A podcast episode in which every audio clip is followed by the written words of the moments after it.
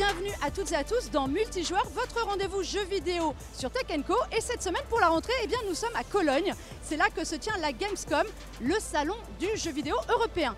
C'est l'occasion pour les professionnels, mais aussi pour le grand public, de venir découvrir les jeux que nous attendons tous, comme Starfield par exemple, mais aussi ceux qui sont déjà sortis que vous pouvez redécouvrir, et ceux qui animeront la rentrée, une rentrée très très dense. Et pour l'occasion, eh nous avons croisé tous ceux qui font le jeu vidéo, les cosplayers, et bien aussi les joueurs et aussi les créateurs de jeux vidéo. C'est parti pour une émission un peu spéciale.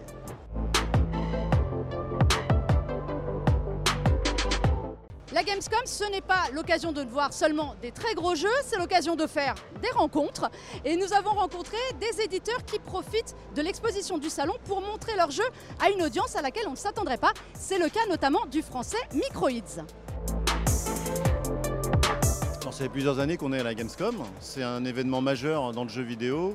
C'est un événement qui se, produit en Allemagne, mais qui est connu euh, à travers l'Europe depuis un certain temps, mais qui de plus en plus est connu dans le monde. Euh, il y a des événements euh, majeurs comme l'E3 qui n'ont pas eu lieu cette année. Donc je pense que la Gamescom est encore plus importante cette année que ça ne l'a été dans les années précédentes. Alors aujourd'hui, on a quand même un catalogue assez riche avec des licences connues, voire très connues, et qui sont des fois très spécifiques sur certains territoires. Euh, en l'occurrence euh, Astérix, qui est aussi connu en France qu'en Allemagne, ça faut le savoir. Euh, Tintin, c'est aussi connu en France et en Belgique, mais aussi dans d'autres pays comme l'Espagne. D'autant plus que le studio qui développe Tintin est espagnol, donc ça aide aussi un peu. Mais il y a eu, il y a encore quelques années, un, long métrage de, Steven Spielberg qui a permis à Tintin d'être aussi connu outre, outre-Manche et outre-Atlantique. Alors c'est vrai que l'ADN de Microïd, c'est beaucoup de licences. On fait beaucoup de jeux à licence parce que ce sont des, références pour beaucoup de gens. Euh, des valeurs sûres, euh, des, fois des Madeleines de Proust, puisqu'on a Goldorak aussi, euh, même l'inspecteur Gadget. Donc c'est vrai qu'on touche beaucoup tout, type de public, assez familial, donc on peut aussi bien s'adresser aux enfants, mais aux parents également, qui eux connaissent très bien ces personnages iconiques et qui ont envie de les retrouver sous des nouveaux formats et le partager avec, avec des enfants. C'est particulier, mais en même temps, ça ne l'est pas tant que ça, puisque le jeu a déjà existé dans le passé euh, chez Microids. Il y avait une première collaboration qui s'était faite euh, avec l'auteur euh, et l'écrivain Bernard Werber. Aujourd'hui, on a vraiment voulu revenir sur ce titre-là plusieurs années après, avec, en proposant quelque chose d'assez soutenu en termes de graphiquement parlant, j'ai envie de dire. Donc c'est beaucoup plus réaliste que ça ne l'était à l'époque. Les machines aujourd'hui le permettent. Et je pense qu'on va proposer une expérience de jeu de stratégie en temps réel qui va vraiment être euh, très originale. Alors tout à fait, il est très impliqué euh, dans le développement euh, du jeu.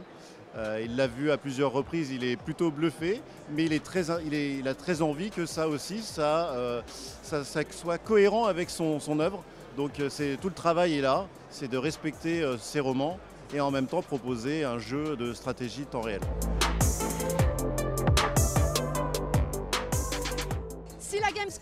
Une magnifique vitrine pour présenter son jeu, c'est aussi l'occasion pour les développeurs eh d'avoir des retours des joueurs, des spécialistes, de voir ce qui va marcher ou pas dans leur jeu qui sort. On a rencontré les équipes de Banishers, le prochain jeu ambitieux de Dontnod, et ils nous expliquent qu'à deux mois de la sortie d'un jeu, les retours sont bons, mais on ne peut pas tout changer. C'est important parce que déjà Banishers n'avait jamais vraiment été présenté au public avant aujourd'hui. C'est la première fois qu'on a la possibilité de montrer du gameplay avec pas mal de minutes. Euh, c'est-à-dire qu'on est aujourd'hui avec 15 minutes de vidéo euh, où on peut montrer notre jeu. Et euh, je pense que le jeu était très attendu par nos joueurs. Et on est à quelques mois maintenant de la sortie du jeu, donc c'était pour nous une véritable opportunité de savoir ce que nos joueurs aussi pensent de notre jeu. On a eu quelques retours de joueurs et joueuses surtout à travers les, les playtests qu'on a pu effectuer qui sont plutôt, euh, plutôt positifs. Ce qui est intéressant de voir, c'est qu'on fait pas mal d'itérations euh, au fur et à mesure des années pour que nos jeux soient de, toujours de meilleure qualité. Et là, on arrive au moment où voilà, on est à peu près sûr de nous. Euh, on sait qu'on a fait à peu près, a priori, du bon travail. Non, on ne peut pas vraiment faire de, de changements drastiques sur le projet. Ce qu'on peut faire avant tout, c'est continuer de débugger le projet. on peut se rendre compte, en fait, notamment parce que des joueurs arrivent avec une autre façon de jouer que nous, c'est normal on se rend compte qu'il y a peut-être une instabilité ici et là, qu'il y a des bugs qu'on n'avait pas forcément vus. Et donc ça nous permet de fignoler une dernière fois euh, d'un point de vue production euh, le jeu. Mais avant tout, c'est plus pour récupérer des feedbacks et euh, derrière peut-être euh, ajuster un peu le balancing aussi. Euh, on a la possibilité de le faire. Mais en revanche, le jeu est quasiment terminé à deux mois, donc euh, non, on ne peut pas tout changer, c'est sûr. Et pour certains développeurs comme la jeune équipe de One More Gate, la Gamescom c'est aussi l'occasion de rencontrer ses futurs joueurs et d'avoir quelques surprises. Euh, donc dans One More Gate, euh, vous allez suivre le personnage de repos à travers un jeu de cartes. Donc c'est du roguelike deck builder au tour par tour, où euh, donc vous allez euh, gagner des cartes au fur et à mesure de votre aventure et euh, les upgrade donc euh, à travers euh, à travers vos combats pour essayer d'aller le plus loin possible et euh, découvrir donc des nouveaux euh, des nouveaux personnages aussi. Euh, le jeu a un, fort aspect narratif. Ouais, c'est très important aujourd'hui. Je pense que Enfin, on s'en est rendu compte aujourd'hui dans le milieu, dans le milieu du jeu vidéo, c'est une plateforme incontournable. Enfin, c'est un événement incontournable avec de grands acteurs pour pouvoir échanger, pour pouvoir avoir de la visibilité au niveau de la presse, pour récolter le retour des, joueurs aussi. C'est intéressant. On a appris quoi sur le, sur le jeu? Bah Alors là, euh, on a appris bah, justement qu'en gros, on avait des médias d'un peu de, tous horizons. Et c'était ultra intéressant de voir que chaque média avait euh, son intérêt différent pour le jeu et que le jeu parlait, euh, parlait à, des, à des joueurs, à des médias qui étaient plus là pour la partie direction artistique, d'autres plus là pour la partie gameplay. Et donc c'était ultra intéressant de voir bah, qu'on a dû adapter notre discours, adapter euh, la présentation du jeu pour que bah, ça parle euh, à tout le monde et en fait nous-mêmes on n'avait pas conscience que le jeu euh, bah, miroitait autant de facettes et d'intérêts différents. Si vous n'avez jamais joué à un jeu de cartes sur un jeu vidéo, c'est le jeu parfait pour commencer ce type de jeu-là. C'est vraiment le jeu parfait. Qui, que vous soyez, sur n'importe quel niveau, joueur débutant, joueur, joueur euh, ultra hardcore, euh, euh, c'est le jeu de l'accessibilité au niveau des jeux de cartes. C'est objectif.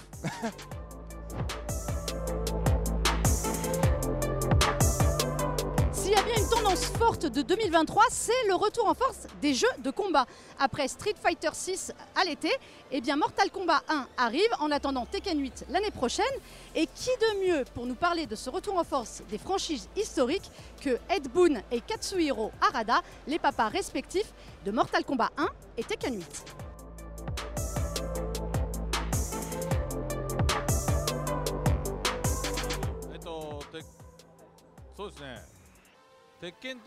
La série Tekken existe depuis environ 30 ans maintenant, et ce Tekken 8 est donc le nouvel épisode.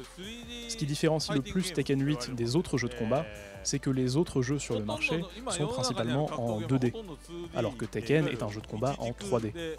Cela signifie que les personnages peuvent se déplacer librement en trois dimensions dans les niveaux autour des autres combattants. C'est très important car c'est l'un des rares jeux de combat à être comme ça. Honnêtement, je ne pensais pas que Tekken durerait aussi longtemps. Quand j'ai commencé, euh, l'objectif principal était en quelque sorte de rattraper Virtua Fighter, le gros jeu de combat 3D à l'époque. Et mes équipes m'ont dit qu'il faudrait peut-être euh, 10 ans pour atteindre cet objectif. Et puis, vous savez, euh, plusieurs années se sont écoulées, et je me suis dit qu'en 15 ans, peut-être, nous atteindrions notre objectif et que les choses se termineraient. 言った時点でもう鉄拳は2年経過してたので、Aujourd'hui, ça fait donc deux fois plus longtemps que je ne pensais au départ.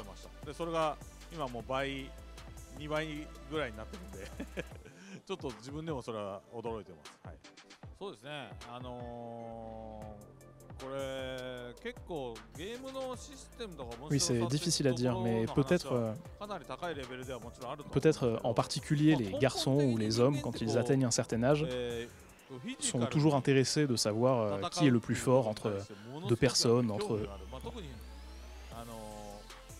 sont toujours intéressés de savoir qui est le plus fort entre deux personnes par exemple ou deux animaux, ce genre de choses. Donc, euh, en ce qui concerne les jeux de combat, des joueurs qui utilisent certains personnages vont souvent se demander euh, lequel est le plus puissant. Même si c'est principalement le cas des garçons et des hommes d'un certain âge, mais je pense qu'on peut dire qu'en général, quel que soit l'âge ou le genre,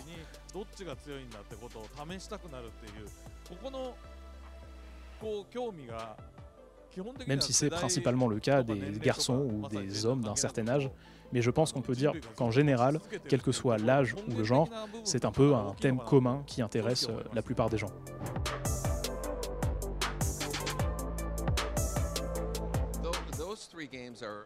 Ces trois jeux sont parmi les plus anciens jeux de combat, pas vrai? Dans les années 90, quand les jeux de combat ont commencé à être populaires, ces jeux sont sortis. Et je crois que les gens ont une sorte de nostalgie. Ils ont l'impression de se souvenir de la première fois qu'ils ont joué à Mortal Kombat ou à l'un des jeux plus anciens. Et parce que nous ajoutons sans cesse de nouvelles choses au jeu, ils restent toujours euh, nouveaux. Mais ils ont aussi la nostalgie de, euh, par exemple, connaître le personnage de Liu Kang depuis 30 ans, ce genre de choses. Un certain nombre de joueurs qui ont joué à ce jeu il y a 30 ans sont maintenant mariés, ils ont des enfants, donc c'est un public différent. je pense que nous avons une bonne idée de, euh, de ce que les joueurs apprécient dans Mortal Kombat. Et l'une de ces choses pour moi, c'est à quel point nous n'avons pas peur de changer. Par exemple, Mortal Kombat 1, c'est complètement différent de Mortal Kombat 11. C'est très différent. Et je pense que c'est pour cela que les joueurs savent qu'il y a quelque chose de nouveau qui arrive. Vous savez, avec 30 euh, ans d'expérience à créer ces jeux, si je pouvais revenir en arrière, je les ferais euh, oh, complètement différemment. Il y a tellement de choses que je ferais différemment. Et c'est seulement grâce à l'expérience que j'ai acquise en créant ces jeux pendant si longtemps. Deux interviews de Ed Boon et Katsuhiro Arada dont vous pourrez retrouver l'intégralité sur le site et sur la chaîne YouTube très prochainement. Et quand même, dans cette émission multijoueur, ce ne serait pas vraiment un multijoueur sans un invité. Bonjour Pierre Trouvé. Bonjour Melinda. Eh ben alors, journaliste au service Pixel du Monde, c'est-à-dire que tu t'occupes de tout ce qui est jeux vidéo. Exactement. Donc une place légitime à la Gamescom. Forcément, voyage obligé. voilà, alors, on peut le dire, nous là, au moment où on enregistre cette émission, eh bien c'est la journée business, la journée des professionnels. On a échappé au public, donc c'est normalement un petit peu plus calme. Tu as eu le temps de voir plusieurs jeux. Exactement. Alors, euh, où on en est, euh, c'est très varié. C'est la, la, Gamescom l'occasion d'avoir des créneaux euh, toutes les heures pour rencontrer des développeurs et aussi avoir un aperçu de leur jeu. Donc, forcément, c'est ce que toute la journée j'ai fait et j'ai vu pas mal de choses très intéressantes. Alors, est-ce que tu as vu un jeu qui t'a marqué ou un rendez-vous qui t'a marqué? Alors, la plupart des rendez-vous que j'ai vus m'ont marqué. Et l'une des particularités de la Gamescom, c'est que tu ne peux pas parler de tout. C'est-à-dire qu'il y en a certains où on est vraiment au début et, euh, ça reste un petit peu en off. Et il y en a d'autres euh, dont, je peux parler. Euh, voilà, je viens de sortir de la première preview, comme on dit, donc premier test de jeu par la presse de Stalker 2, qui est un jeu ukrainien. Un jeu dont on a beaucoup parlé, qu'on attend depuis longtemps, qui a été retardé bah, justement par les événements en Ukraine. Et alors ils en sont où? Donc euh, voilà, j'ai pu visiter la zone parce que euh, l'une des particularités de Stalker, c'est que ça se passe dans la zone de Tchernobyl où il y a eu une seconde euh, catastrophe nucléaire. ça ressemble beaucoup pour l'instant à ce que je connais de Stalker 1, mais avec des visuels complètement revus, des voix, voilà, enfin redoublées, enfin voilà, beaucoup plus de détails, tout ce qu'on attend d'un jeu de nouvelle génération. Euh, l'ambiance est intacte. Stalker, c'est un jeu étrange. C'est le moins qu'on puisse dire. c'est un jeu de tir à la première personne et aussi de survie dans un monde où il y a des phénomènes surnaturels en plein milieu de la zone de Tchernobyl. Donc euh, voilà, un curieux mélange. Est-ce qu'ils t'ont expliqué justement, euh, un peu ils sont venus sur, sur, ce développement qui est de fait compliqué, qui a été arrêté? Tu disais que c'était quand même émouvant comme rendez-vous voilà, donc après avoir euh, être mort euh, pas mal dans le jeu, avoir été irradié surtout. La totale. Euh, c'était hyper intéressant, attaqué par des chiens mutants notamment. oui, j'ai discuté avec un des développeurs et c'était c'était intense parce que bah on a un peu parlé du jeu et puis on a aussi parlé de l'expérience de l'équipe. voilà, après comment dire l'invasion de la Russie par l'Ukraine, la guerre, ce que c'est au quotidien, se poser la question si leurs collègues sont encore en vie. Donc voilà, c'était euh, hyper intense, euh, très intéressant et c'est aussi ça l'un des avantages de ce genre d'événement où ça rassemble des gens du monde entier et où on peut échanger euh, physiquement, en direct, de leur expérience, donc de créateurs de jeux, d'équipes qui font c'est voilà, ces œuvres d'art euh, folles et qui nous font vibrer, qui sont les jeux vidéo. Ça reste des créateurs de jeux dans un pays en guerre, mais ça reste des, créateurs de jeux. Bon, t'as vu des jeux un petit peu plus fun quand même, notamment. Oui. Forcément, des choses euh, de tout, vraiment euh, de plein de genres différents, complètement différentes des jeux de tir mm. Stalker. Donc par exemple, The Plucky Squire a été un, bon coup de cœur ce matin. C'est un nom bizarre hein, en anglais. Et en fait, c'est, imaginons si un livre d'enfant, un conte, voilà, est mis en jeu vidéo, qu'est-ce que ça donnerait? On incarne un, petit chevalier, euh, un petit écuyer même, euh, d'un livre de contes qui, comme dans Toy Story, est capable de sortir de son livre. Et ah euh, voilà, donc un concept complètement fou, beaucoup de puzzles, des petits combats un peu inspirés de Zelda Link to the Past. ah sais pas si tu vois. Si, tout à fait. Voilà, tout à fait. Donc plein de références. Euh, de, jeux comme ça, euh, euh, d'aventure, de chevalerie, à la fois hyper mignon. On est sur des graphismes rondouillards, un univers adorable et en même temps des puzzles. Il y en a certains, ça, ça sent le jeu faussement facile. C'est ça Ouais, étonnant.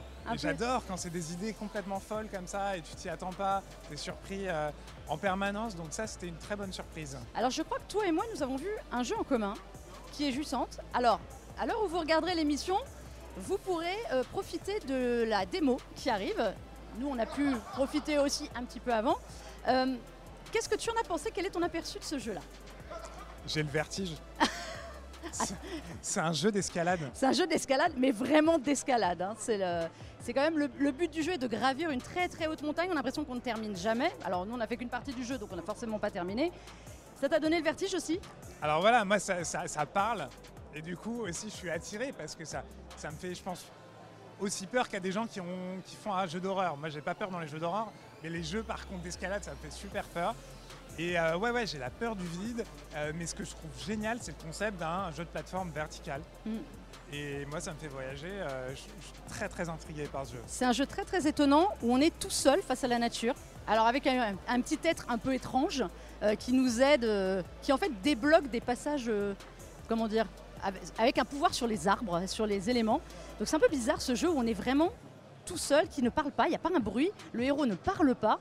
Enfin, moi, ça m'a vraiment donné. c'est un jeu, on a envie d'y retourner tellement il est étrange. T'as pas eu cette sensation-là de d'étrangeté, de bizarreté, de... mais on est bien, on est bien dedans. C'est ce que j'aime dans la fantasy, tu sais, le genre euh, qui a été très codifié, on est familier de ces univers. Mais lui, c'est un jeu de fantasy où on ne sait pas trop où on est, c'est très étrange. Et pour le joueur, donc on est quand même dans une expérience vidéoludique, les maniements est, très particulier, ce qu'on appelle le gameplay en général. Mm. Et ça, elle est très étrange. Et ça, j'aime bien ces tentatives de prendre la manette autrement pour avoir les sensations d'escalade. Ah mais moi j'ai eu un effet de stress sur ma manette. Je pense que c'est un jeu qui va mettre à mal de nombreuses manettes parce que j'étais tellement stressée de faire tomber mon personnage que j'appuyais sur les boutons. Vraiment, enfin, je pense que ma manette elle n'a pas aimé du tout mon état de stress face à ce jeu. Mais c'est un jeu que moi je recommande en fait à essayer au moins, essayer la démo qui va être disponible parce que ça vaut, ça vaut vraiment le coup. Un autre petit coup de cœur ou pas? Euh, Petit coup de cœur. Euh, ou alors, ou, petit coup de gueule, tu as le droit aussi. Euh, dans les coups de cœur dont je peux parler. Dans le mystère. moi, j'ai vraiment. Ce que je trouve génial dans ce genre d'expérience, c'est que tu peux rencontrer à la fois des gens qui travaillent sur des blockbusters et aussi des petites équipes qui sont au début de leur jeu. Et je pense notamment au studio belge Koira, euh, au jeu Koira, un studio belge euh, qui est à ses débuts et qui est vraiment euh, qui a un super potentiel, qui est une expérience poétique. Voilà, on est dans un jeu avec une ambiance très mystérieuse, avec un côté onirique et des développeurs en fait qui veulent vraiment proposer une expérience poétique et un, voyage à, à leurs joueurs qui me rappelle moi Monument Valley. Ah, très très bon. Et voilà, où ils sont influencés par Flower de Genova Chen, où ils sont influencés par Gris. Voilà, donc ouais, c'est un genre de jeu, je trouve, qui est hyper euh, touchant, qui est, dont on parle pas assez et qui, peut toucher un très très large public. Donc voilà, Koira à, découvrir, je crois que c'est l'année prochaine. On a un petit peu de ça temps. Dans longtemps, longtemps 2025. Et c'est aussi l'occasion de parler avec des équipes au début de leur processus. Ça, c'est précieux. Tu penses que c'est important euh, qu'on ait toujours des salons en présence? Pour moi, c'est fondamental. Vraiment, c'est parce qu'à la fois, euh, en tant que journaliste, je peux rencontrer des gens qui font des déplacements depuis le Japon, la Chine, la Corée, comme d'Ukraine ou des États-Unis. En fait, c'est des points névralgiques comme ça, la Gamescom, qui sont importants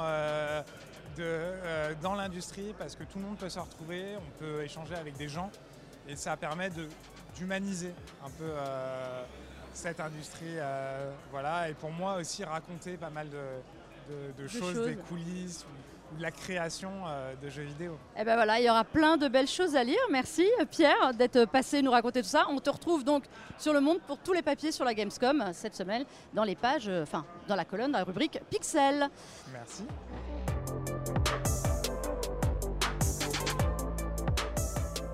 Ce qui fait le succès de la Gamescom, ce sont aussi bien ces retrouvailles du public avec le salon physique, les jeux vidéo, les cosplayers qui viennent très très nombreux pour fêter leurs héros, des héros évidemment qu'on trouve vous avez vu, avec de très nombreux goodies à acheter, eh bien, l'émission se termine. Multijoueur reprendra sa forme habituelle la semaine prochaine.